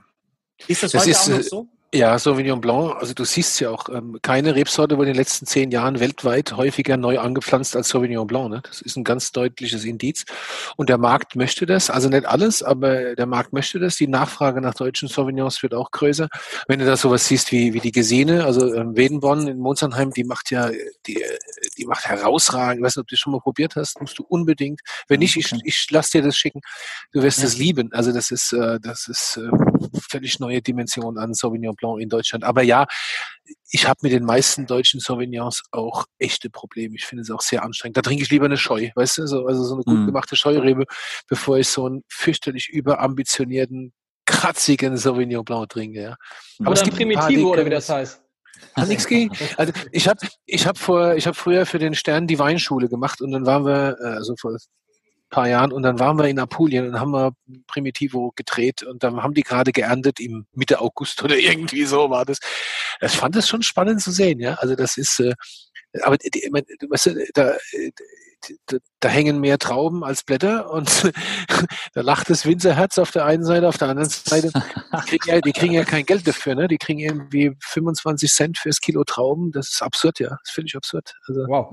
Ja, also, also, also ich war, ich war äh, mit meiner Frau einmal äh, in, in Neuseeland, in Marlborough und äh, dann, das war so Anfang November und äh, die Jahreszeiten sind ja quasi umgekehrt mhm. und es war so laut in der Nacht und äh, wir haben ganz, ganz schlecht geschlafen. Nein, das waren äh, bis auf, auf einen Rettungshubschrauber auf der Nordinsel und einen Rettungshubschrauber auf der Südinsel waren alle Helikopter in den Weinbergen ja. und haben äh, äh die warme Luft durch die mhm. Zirkulation der Rot mhm. Rotorblätter mhm. quasi aufgewirbelt, dass es keinen Frost gibt. Ist ökologisch besonders äh, sinnvoll, ja. Äh, ja, ja. Also den Wein trinken wir jetzt, oder? Nein, es ist auch schon ein bisschen her. Ist schon ein bisschen her. Das könntest du, das ist, Könntest also du als Demeter Winzer machen, ja. Aber. Da steht am Boden der Winzer quasi und der misst und der schaut, wo die Strömungen kommen und mm. so mhm. weiter. Es ist sehr komplex, auch das zu fliegen, war wahnsinnig laut, haben sich alle mm. entschuldigt auch. Aber offensichtlich, und das wollte ich nur damit sagen, ist es günstiger, als, als mit Frost den Totalausfall zu haben, als dass die ganze Nacht Helikopter fliegen und äh, die Luft zirkulieren. Also, Das was, kostet, was, kostet, die- was kostet die Flasche? Der Wein kostet 15 Euro. Okay. Ja. Sag mal, dieses Cloudy Bay, das ist, das ist, das ist doch dieser Kiwi auf der Flasche, oder? Dieser Äh, nein. Nein, Nein, nein, nein, nein, nein, nein, nein, das ist- äh, das ist was ganz Hoffmann anderes. aus, aus Rheinhessen auch, der so ein Kiwi drauf hat. Ja, aber Cloudy Äh, Bay, das ist doch dieser, dieser Eisbonbonwein, oder ist äh, Das, täuschend, ja. ja, Ja, aber der, kommt der schon hat so hin. eine, Aber ist gut. Also ich finde es auch ganz gut, muss ich sagen. so ein Also, weißes Etikett äh, mit, mit Ja. so einer Wolkensilhouette und da steht groß. Claudi Bay drauf. Gibt's eigentlich, kostet so Okay. 25 Euro. Haben Das wir noch ist so, oft drüber gesprochen, müssen wir immer mal trinken auch, ne? Müssen wir, haben- ausprobieren. Ist auch die letzten Jahre besser geworden, ist auch nicht mehr Ja. so fett äh, Ja. äh, wie, wie davor. Aber ist immer 25 Euro, ist jetzt auch nicht wenig, äh, muss man auch Nee. sagen. Äh, Krass, ne? Von daher. Da kaufen Kannst wir lieber zweieinhalb Flaschen von dem Rosé. ja. Nein, und Sal Salomon und Andrew, äh, Sauvignon Blanc aus Auch Marlboro, 15. gleiche Ecke, ist wirklich, äh, ich, ich mag sehr gerne. Ich finde, es ist gut ausgewogen. Axel, was sagst du zu den Weinen? Nochmal kurz. Ganz kurz. Du spuckst, Axel? Ich spucke. Profi. Ich, ja, Was ist denn los? Was, seit wann spuckst du? nicht schlecht, ne? Nicht schlecht. Aber ja. seit wann spuckst du, Axel? Mein. Suchtberater hat gesagt, ich sollte mal. Guck mal, ich habe das, ich habe das, ich habe das auch hier stehen, aber es ist noch quasi leer. So. ja. Wieso, aber. Axel, das ist aber interessant. Ist das, äh, müssen wir irgendwas wissen? Äh, äh, ja, also Er macht das Nee. richtig, er macht das Nee. wie ein Profi. Also ja, er genau. macht das Nee, also man, man kommt, ja- man, man wird ja schlauer. Und ich, ich hatte hier schon äh, Podcasts, wo ich danach richtig gehend betrunken war. das ist doch schön. Tatsächlich. Ja, äh, aber ja, aber heute habe ich noch ein bisschen was vor und deswegen dachte ich, Hallöchen. vielleicht. Leicht. Dann wollen wir sehen, was haben wir hier? Wir kommen eine Fra- Gibt's auch eine Frage zum Ausspucken? Du hast uns heute eine Flasche Rotwein und das musst du mir musst du den Zuhörern erklären, auf diesem Rotwein kleben. Eins, zwei, Ja. drei, vier, fünf, sechs, sieben, acht, so goldene. Du musst doch mal umdrehen, die Flasche umdrehen, da ist auch noch eins. Ach, Gold, das sind so Goldmedaillen. Das ist so, so ein Angeber. Das erinnert einen, kennt ihr das von Rotariern äh, äh, in Amerika? Die haben so ganz viele, oder überhaupt die Amerikaner haben so ganz viele Bömmel immer dran. Daran erinnert, Mhm. erinnert einen das irgendwie ein bisschen. Also was ist, was ist mit Mhm. diesem Wein? Dieser Wein ist Ja. mehrfach deutscher Meister geworden. Nee, Ah, nee. Ja, ja. südafrikanischer Meister. Ja, also das ist ein Wein von einem Weingut, das ich wahnsinnig gerne mag und auch, auch schätze. Und ich würde das, die Flasche, wenn ich die so sehe, im, im Leben nicht kaufen. Weil Nein. ich denke, die, die müssen das so bepflastern mit irgendwelchen Auszeichnungen, da kann schon gar nichts Gutes drin sein. Ich hätte aber auch gedacht, da ist irgendein renommierter internationaler Street Art Künstler, da kann schon nichts Gutes, Gutes drin sein in dem Rosé. Ja. Deswegen, deswegen ist das eigentlich ähnlich äh, weil Axel die Frage auch gestellt hat äh, vor kurzem und die ist so legitim. Ich stehe vorm Regal, woran soll ich mich orientieren? Und wir stellen einmal mehr fest, ich kann mich nicht orientieren. Ich muss es probieren, ich muss es verkosten oder ich muss im Idealfall in einen Weinladen gehen oder in einen äh, sehr gut sortierten äh, ähm, wie zum Beispiel äh, vorhin genannten äh, äh, Einkaufsmarkt Edeka, in Hamburg. Ja, genau, danke. Und, äh, und, dann, und dann kennt er irgendwann meinen Geschmack und dann berät er mich und dann kann er mir das gut erklären, weil sonst stehe ich, wenn ich diese Flasche sehe mit diesen ganzen äh, Medaillen. Aber, aber Double Gold Winner, National Champion, das ist alles. Der hat hier alles Ja. abgegriffen, was es nur Das Wichtigste ist das Ja. Ding ganz oben, der rote von John Platter. Das ist eigentlich das, Ja. also für mich gibt. als Wine Südafrika. of the Year. Wine of Ja, the das year, ist, das ist schon, das Aber ist schon aber fett. haben Also das ist andere schon. Flaschen auch irgendwie viele Preise gewonnen? Also könnten nicht viele Jo. Flaschen so aussehen? Jo. Ja, es könnten einige was drauf haben. Ich habe auch vor kurzem gab es in Hamburg mal eine Verkostung äh, mit einem Master Sommelier, der die geleitet hat aus Amerika und ich habe ihn gefragt, wie relevant ist Robert Parker noch bei euch? Ja, weil das ist so der Weinguru auch jetzt gerade zu Zeiten der neuen Bordeaux-Kampagne und so weiter, was der sagt, das entscheidet den Preis ein Stück weit. Und auch der, der Konsumer, äh, der, der Konsument ist so oft so verunsichert, dass er eher seinem dieser Bewertung traut als seinem eigenen Geschmack. Also wenn ein Wein 100 Punkte hat, dann wird er in der Regel abgefeiert, ob du den so gut findest oder nicht. Wichtig ist, auf jeden Fall hat er einen gewissen Wert und der wird nie mehr, nie mehr weniger. Und er hat mir gesagt, dieser, dieser Master Sommelier hat gesagt, ehrlicherweise ist gar nicht so wichtig in Amerika, wer die Punkte gegeben hat, wichtig ist, dass sie da sind. Also wenn ich jetzt sagen würde, Michael Kutte Points, äh, 95, 96 und das würde irgendwo draufstehen, dann wäre das schon toll und dann würden nicht so viele fragen, wer das gemacht hat. Hauptsache hier steht dann 95, ja. Und von daher muss man da schon auch aufpassen, ja. Und so wie der Dirk gesagt hat, inflationär bei seiner Verkostung äh, in, in, für, für Rosés auch gewesen, kann es schon sein, aber das soll uns jetzt den den, die Freude an diesem Wein nicht, äh, nicht Er verderben, weil Full, Cir Full Circle aus South Africa, Südafrika, ein Genau. Shiraz. Äh, nein. Ähm, Wie nein, äh, steht drauf. Ja, es steht daneben auch noch Grenache, das ist eine weitere Rebsorte. Daneben steht auch noch Mourvedre, ist eine weitere Rebsorte. Und Ist ja daneben steht Rhone. Viognier. Und das ist Mm. eigentlich eine Weißweinrebsorte. Typisch Ja. nördliche Rhone, sehr schön. Wunderbar. Genau. Und der Wein kommt aus Tulbach, das ist circa eine Stunde nördlich von Stellenbosch, ein bisschen schwer da auch hinzukommen. Sarensberg ist eins der Weingüter, die ich kenne, denen es gelingt, jedes Produkt super zu machen. Ob es Sekt ist, ob es Weißwein ist oder Rotwein. Und das ist eher selten. Also ich halte nicht viel davon. Meistens ist die ganze Palette nicht ganz so cool, sondern man sagt, das, da kaufe ich gerne den Riesling oder den, na, das finde ich super, oder den Weißen oder den Roten oder die spezialisieren sich. Bei denen ist alles, alles gut. Und 2016 Full Circle, diese Cuvée, die äh, Viognier ist ja nur ein ganz kleiner Teil, da sind so drei, vier Prozent, ja. Der Hauptteil ist schon Shiraz und dieses Shiraz Grenache Mourvedre steht auch in Australien für GSM. Das ist die Abkürzung eben Grenache, äh, äh, Shiraz, Grenache und Mourvedre und ist eben auch im Rhonetal, also im Châteauneuf-du-Pape, im Gigondas, sind es diese Rebsorten auch, die diese Weine prägen, mit mehr oder weniger. Ich habe jetzt gerade gestern aus dem Bandol eine Verkostung gehabt, auch da sehr viel Mourvedre, äh, da war auch noch ein bisschen Cinsault dabei. Und wir haben jetzt äh, diese Blend, die wurde tatsächlich bei Plätter, und das ist schon nicht unwichtig, weil Plätter ist Ja. eigentlich für Südafrika die Instanz, die, weiß ich nicht, der Falstaff für Deutschland ist oder äh, der Parker für Bordeaux, für USA. Und das wurde Wine of the Year. Das ist schon, Das ist viel in Gibt's ja immer nur- Südafrika, ja. es ist- gibt ja was nur, ist- nur einen. Dies hier, dieses Etikett, Sustainability, ist das, Ja, das ist was? ein, Oder- ein Das Integrated Substitute. Ja. Ja, Dirk, sag du. Das ist, das ist staatlich. Das ist, ähm, das Okay. ist ein, das ist ein Programm in Südafrika, was es seit einigen Jahren gibt. Und das ist auch in Verbindung, wenn du genau hinguckst, ist da auch noch die Steuernummer mit, also so eine Steuergeschichte mit drauf. Das ist sehr gut. Die Südafrikaner haben vor vielen Jahren, ich habe zwei Jahre in Südafrika gearbeitet, die haben äh, vor vielen Jahren angefangen, sich über Nachhaltigkeit Gedanken zu machen. Da wussten wir noch gar nicht, wie man das schreibt hier. Und es hat so ein bisschen was von Terpentin im Geruch, oder? Es riecht irre. Aber was ist das, was ich rieche? Was so ganz, so ganz streng, so ein bisschen klebstoffmäßig? Ja, also ich glaube, es ist schon oft der Syrah aus südlichen Hemisphären, äh, wenn er da sehr, sehr konzentriert ist, ähm, dass es äh, so ein bisschen Lakritz fast, äh, fast schon hat, sehr, sehr eingekochte Beeren. Ich finde auch ein bisschen, bisschen Tabak, Tabak in der Nase. Hm. So Weine haben, haben immer gern ein bisschen mehr flüchtige Säure. Mhm. Das ist wahrscheinlich das, was du gerade riechst. Das brauchen die aber auch. Also äh, eigentlich ist das ein Weinfeder bei Weißen. Bei Roden äh, ist es so, dass es äh, oftmals ein bisschen, dass es eigentlich ganz, ganz hin und wieder hilft, ja. So, es bringt das Ganze so ein bisschen nach vorne, macht es so ein bisschen komplexer. Es kann sein, dass du direkt nach dem Aufmachen das erstmal riechst. Ich bin mir relativ sicher, ohne den Wein vor mir zu haben, wenn man dem, wenn man den jetzt in eine Karaffe schüttet und Zeit gibt, wird das nicht mehr so sein. Mhm. Aber ganz lecker. Er hat Oh, eine oh, irrsinnige... lecker, Oh, lecker ist gut. Oh Gott.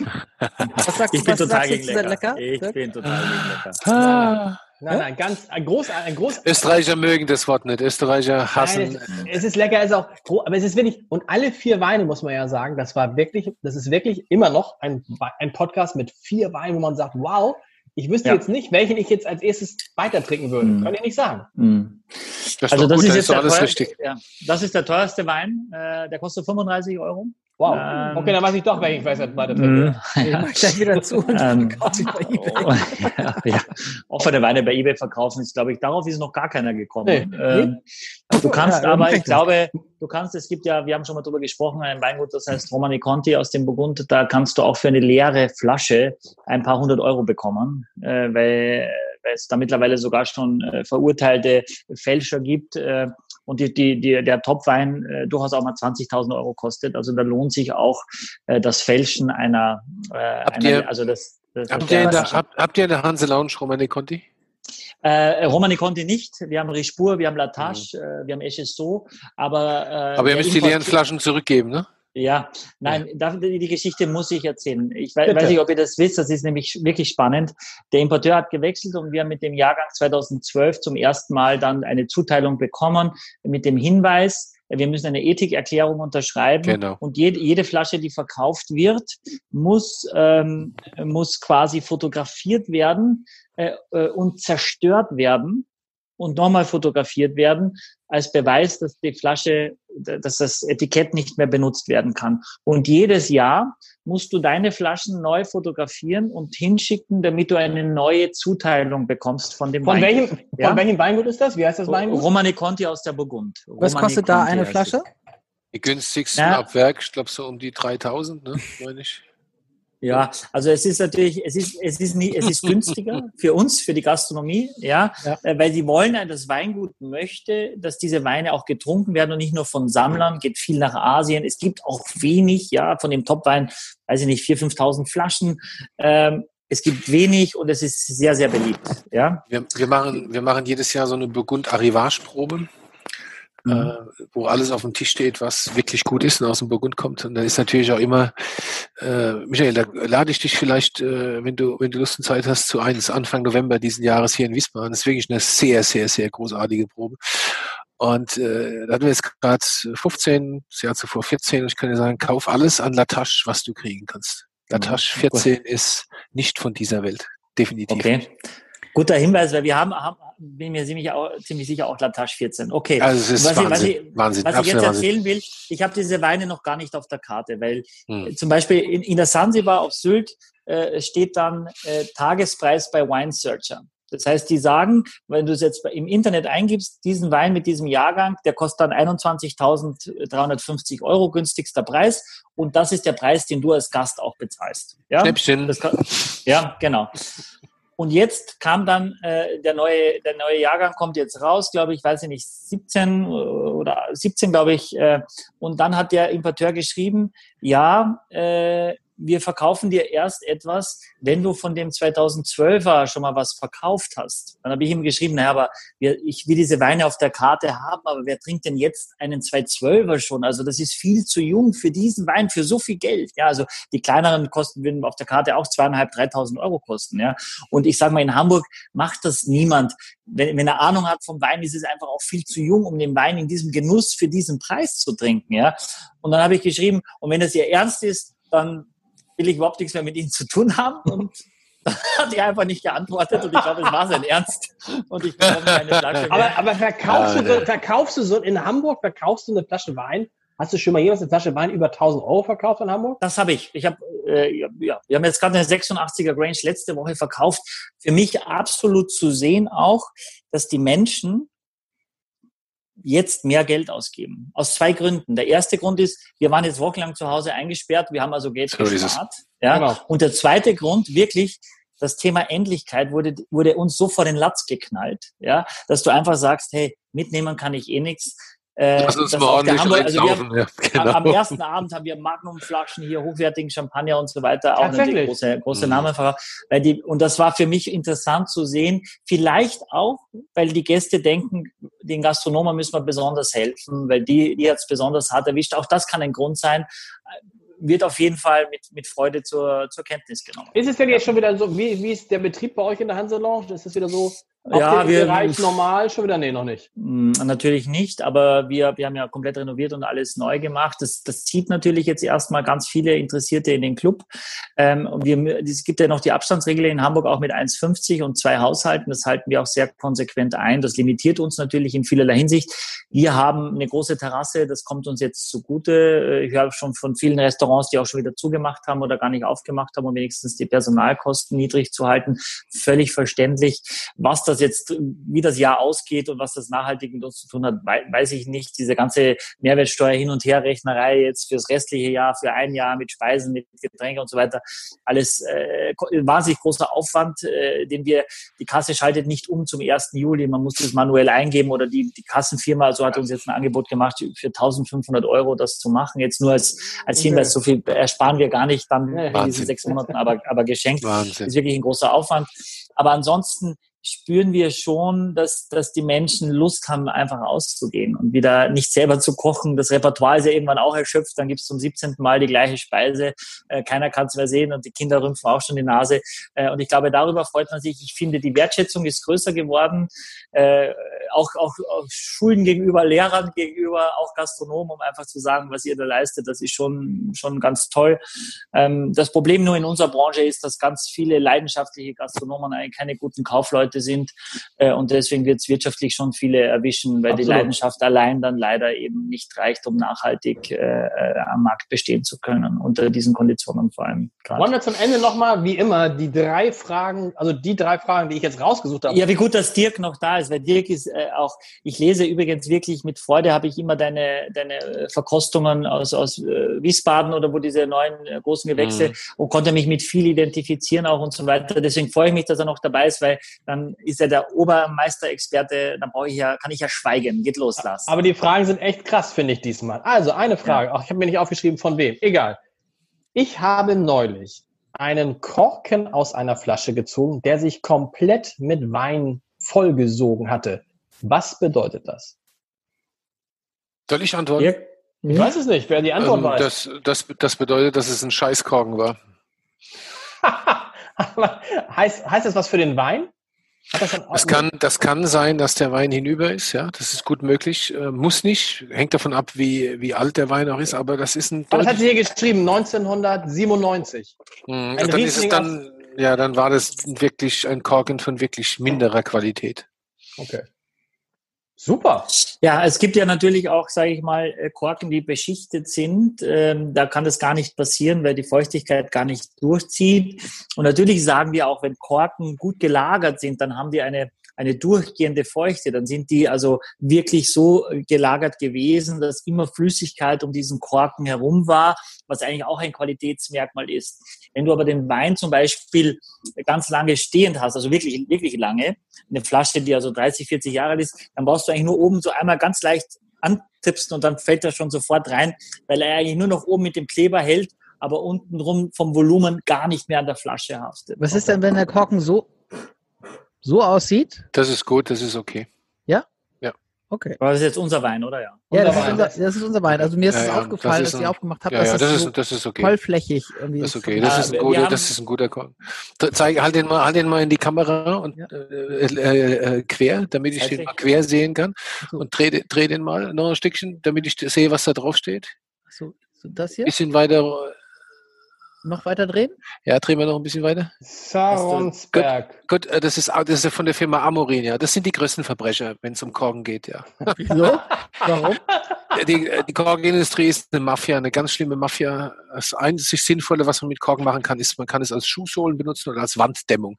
Aber man sollte es nicht auf Weine tun. Das muss ich leider so sagen. Aber, ist, aber wir haben ja unterschiedliche Einstellungen immer. Es ist Dreck, ich hasse Aber interessant, komm, das ist jetzt, stopp, stopp, lass, lass Dreck reden. Also, genau. Dreck, warum Dreck? Es ist Dreck. Also, pass auf, du musst dir, du musst dir vorstellen, also, der Korkindustrie geht's ja mittlerweile zum guten Glück richtig schlecht. Ne? Also so wie die, so die, der Absatz des Korkens geht so und der Absatz von Alternativen geht so, weil sie einfach über Jahre hinweg die Leute verarscht haben aufs Härteste. Es ist natürlich auch klar, wo soll nachhaltig guter Korken wachsen bei diesem, bei diesem enormen Bedarf? Das geht gar nicht. Wenn du einen guten Korken willst, dann musst du einen Baum gut behandeln, dann musst du die, dann schälst du den, wenn er alt genug dafür ist, dann lagerst du die, das ist ja Baumrinde, dann lagerst du das ordentlich und selbst dann hast du immer noch das Problem, dass es immer ein Restrisiko gibt, dass das Zeug nicht einwandfrei ist. Und jetzt frage ich euch, stell dir mal vor, und so kann man es am deutlichsten machen, stell dir mal vor, also ich jetzt als Produzent, ich arbeite ein Jahr lang, 365 Tage im Jahr und dann habe ich ein Produkt und das Produkt kommt in eine Flasche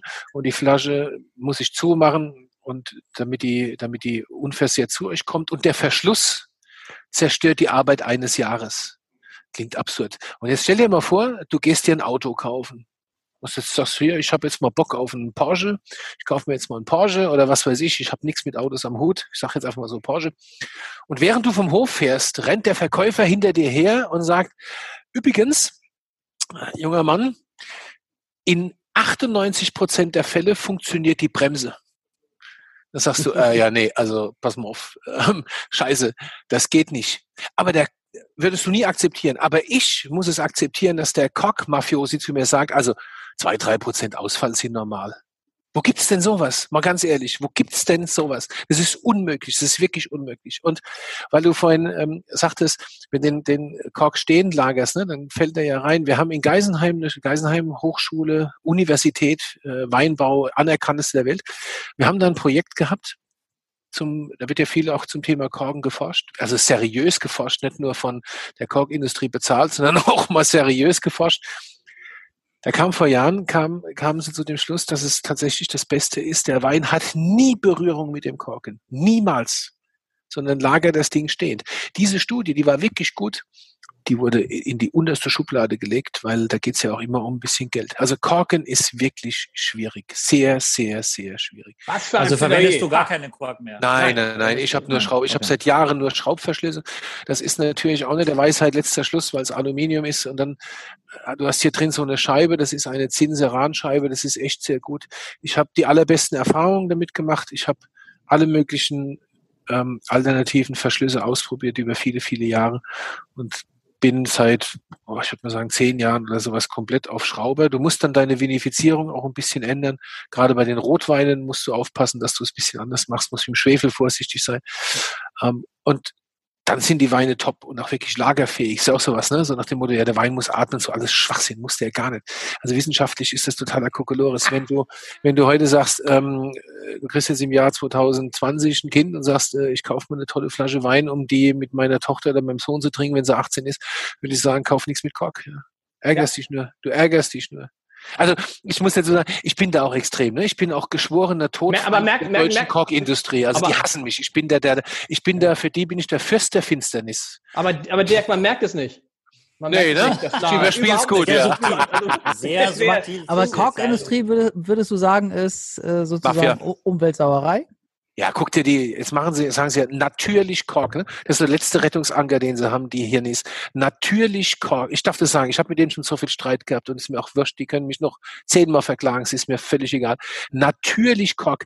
So, nach dem Motto, wir, wir, weil sie ja einen Schraubverschließer nehmen und Aluminium, weißt du, äh, alles scheiße und ihr verpestet die Umwelt. Guck dir mal eine Korkplantage, also guck dir mal an, wie das da aussieht, was die machen. Also nicht das, wo sie dich einladen, weil du ein Top-Kunde bist und dann zeigen sie immer so ein paar Sustainable Vorzeige, äh, Korkeichen am Arsch. Da gehst du mal um die Ecke und guckst mal, was da wirklich los ist. Pestizidgau übelster Art und Weise. Was Schlimmeres habe ich, hab ich in meinem ganzen Leben nicht gesehen als das. Da ist jede, da ist jede Sojaplantage ein Dreck dagegen, gegen das, was die da machen. Also, gut, das war jetzt übertrieben, aber ja. Aber weißt du, ich finde, ich weiß jetzt Ich trinke mal einen Schluck, ich reg aber, mich aber bei Havesco, bei Havesco habe ich ja lauter Weine mit Korken, oder? Mach ja, mal den Herabfahren Dirk. Ja, mach, mach ich gleich, mach ich gleich, mach ich gleich. Ja, du hast natürlich klar, also das immer noch viele Weine mit Kork, ja, wobei sich das ändert. Also bei uns im VDP ist es auch so, du findest immer mehr Schrauber, du findest auch immer mehr große Gewächse, die geschraubt werden. Ich kenne ganz, ganz, ganz viele Kollegen, die so wie ich ähm, die großen Gewächse zuschrauben. Und die Akzeptanz im Markt ist da. Es gab mal eine Zeit lang, gab es so ein Problem, so bis, sagen wir mal so 2011, 2012 der Jahrgang, da hast du, da hast du schon so zweigleisig fahren müssen, vor allen Dingen auch wegen den asiatischen Märkten, weil die Asiaten gesagt haben, boah, alles scheiße. Mittlerweile interessiert es kein Mensch mehr. Schrauber ist durch die Leute verstehen. Es gibt sogar Märkte, sehr gute Märkte, hochwertige Märkte wie die USA oder Skandinavien, Norwegen, die gucken dich blöd an, wenn du da mit dem Korn kommst. Weil die sagen, nee, also das will ich nicht, ja, mach das weg. Hat mich, hat das gehört an die Wand oder an Schuhsohle. Also man noch ganz hat mich aber auch gerade genervt. Ne? Also nach diesen ja. drei Schraubverschlüssen, auf einmal musste ich irgendwie hier wieder den Korken rausziehen.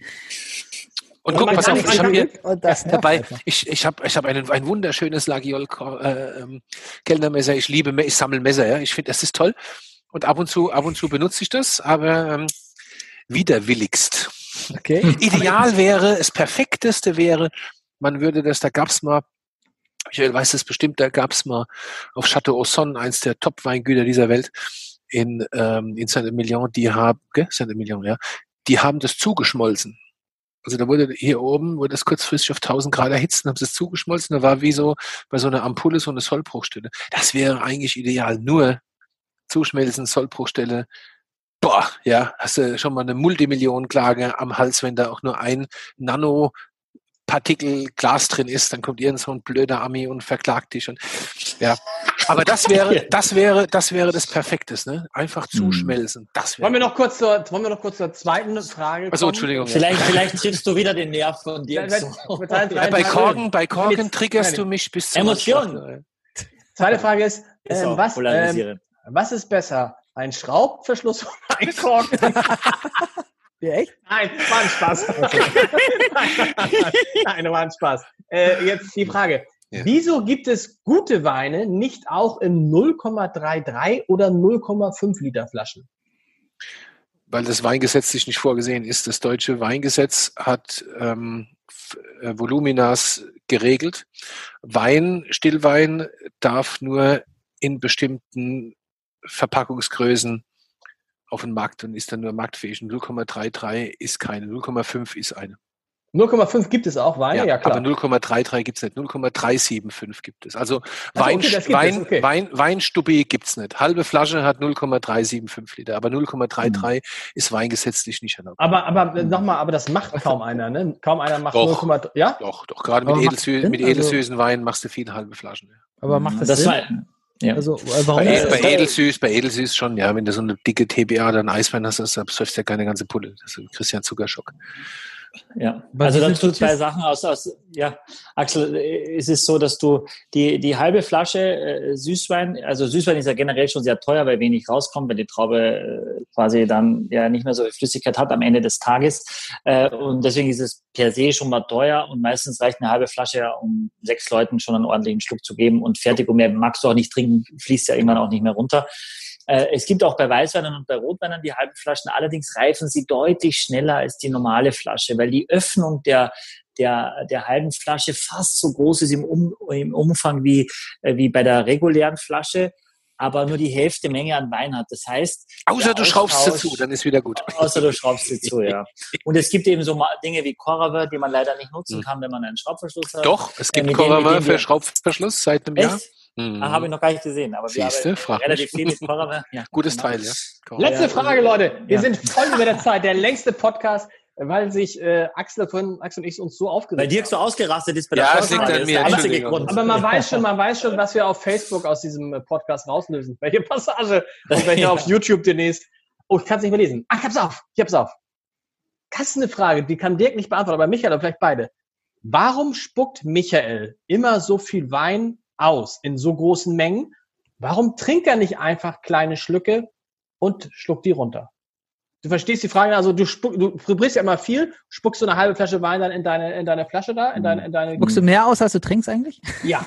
äh, ja, viel mehr, auch. sonst hätte ich ein, ein massives Problem. Ja. Äh, ich ich kann es aus meiner Sicht erzählen, weil ich, ähm, weil ich äh, das erste, habe ich schon mal erzählt, dass ich das erste Mal auf der Prowein war. Äh, ja. Da war ich, äh, äh das, das war vor vielen, vielen Jahren, weiß ich nicht, vor 15 Jahren oder so.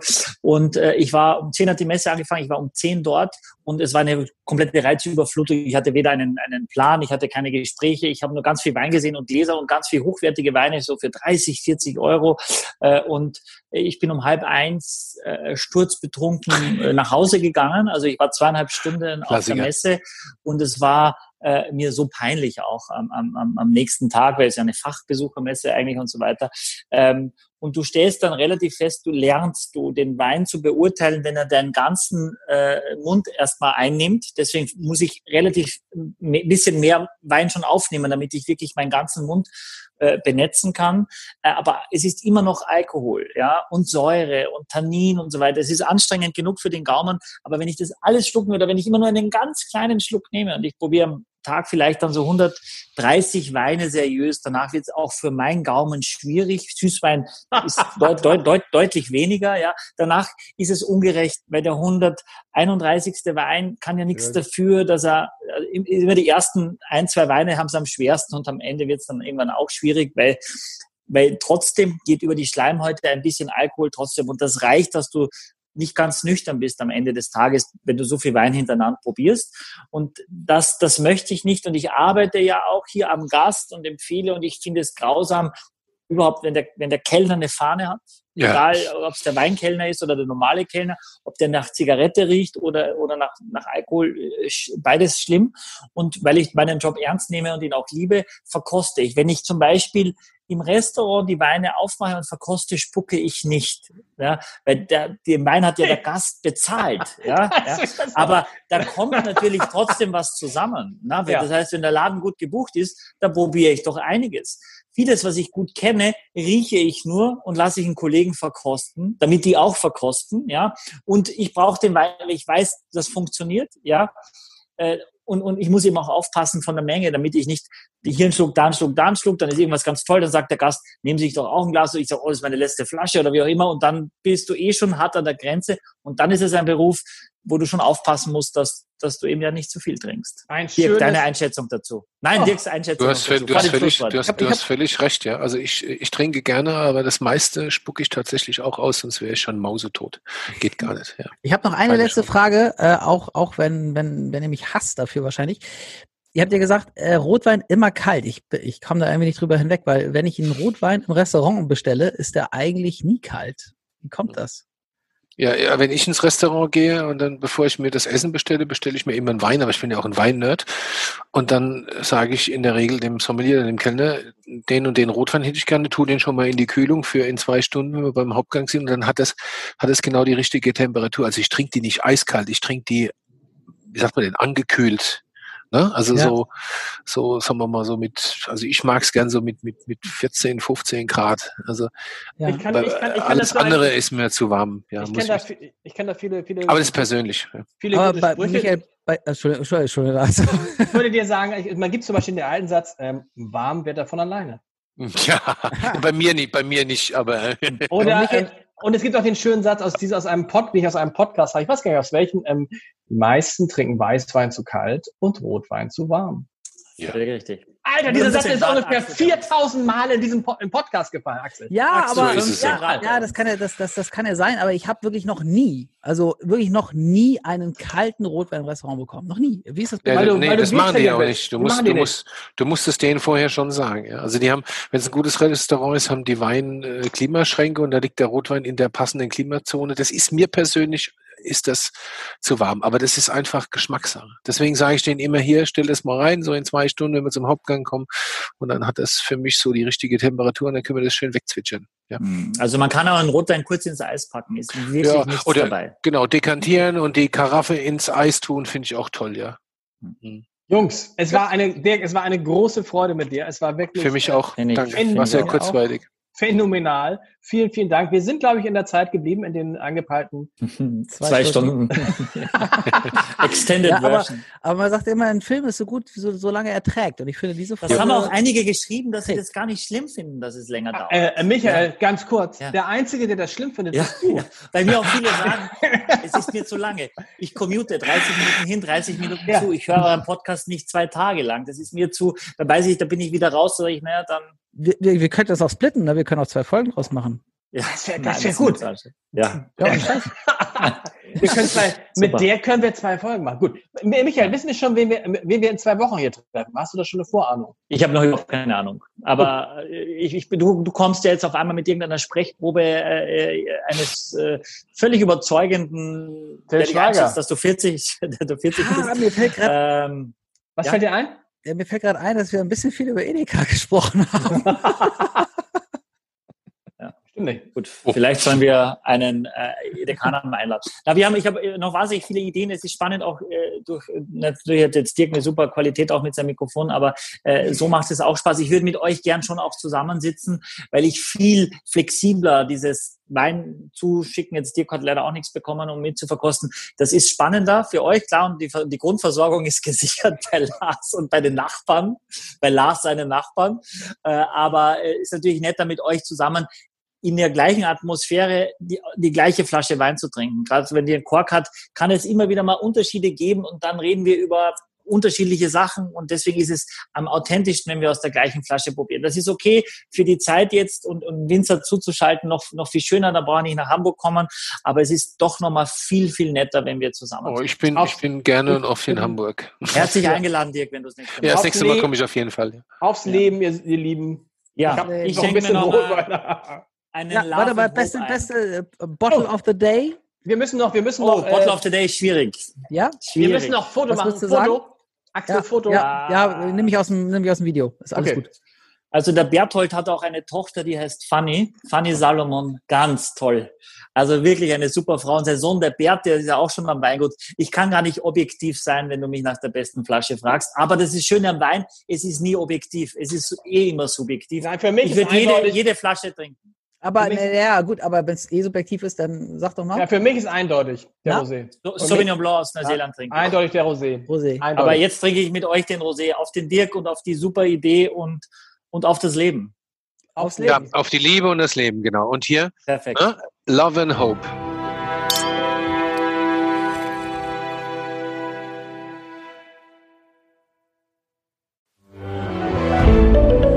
Ein Podcast von Funke.